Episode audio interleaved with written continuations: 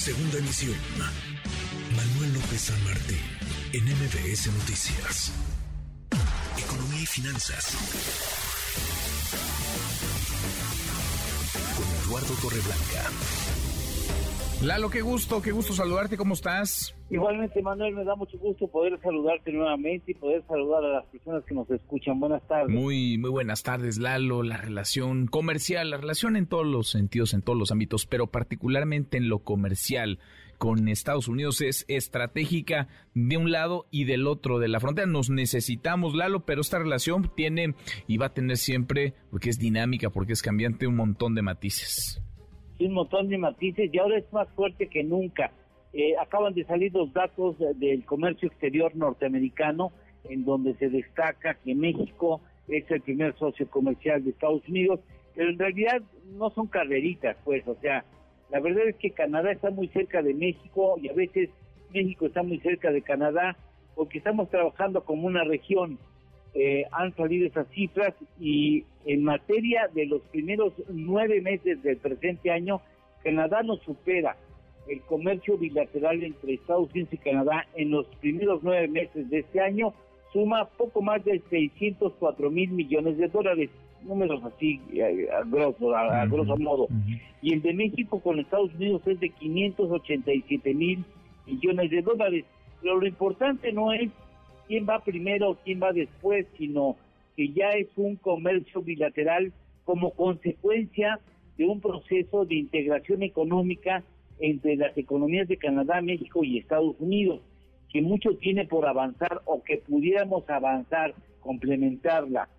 Si aprovechamos la tendencia a relocalizar las plantas productivas eh, que nos mostró como necesario en la pandemia y garantizáramos energías limpias, así como la fabricación de microcomponentes que nos está invitando Estados Unidos, pues creo que lloverían inversiones, operaciones de nuevas empresas, más y mejores trabajos y mejores condiciones para las familias mexicanas. Los nuevos atributos que busca la inversión global es la seguridad, el respeto al marco del derecho, por supuesto, la confiabilidad y energías con un bajo impacto de huella de carbono.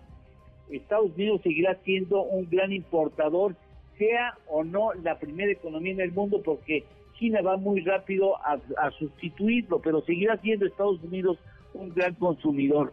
Eh, entre enero y septiembre de este año, escuchen ustedes, hizo un comercio que superó los 4 trillones 33 mil millones de dólares y tuvo un déficit de 916 mil millones de dólares. Esa es la compra que hace Estados Unidos de productos y las exportaciones que logra en este eh, en, este ejercicio económico global.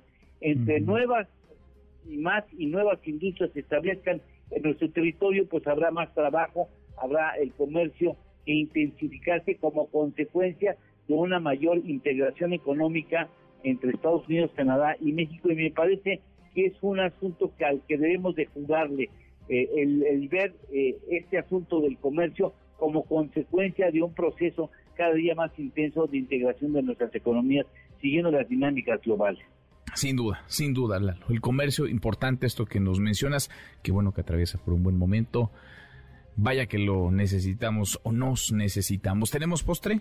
Sí, claro que sí, alusivo al tema México destina aproximadamente el 82% de sus exportaciones hacia Estados Unidos, pero solo representa en Estados Unidos el 12% de sus importaciones, para que veamos que hay mucho que venderle aún a la Unión Americana. Sin duda, sin duda. Abrazo, gracias Lalo. Gracias a ti. Buenas tardes a todos. Muy, muy buenas tardes. Eduardo Torreblanca. MBS Noticias.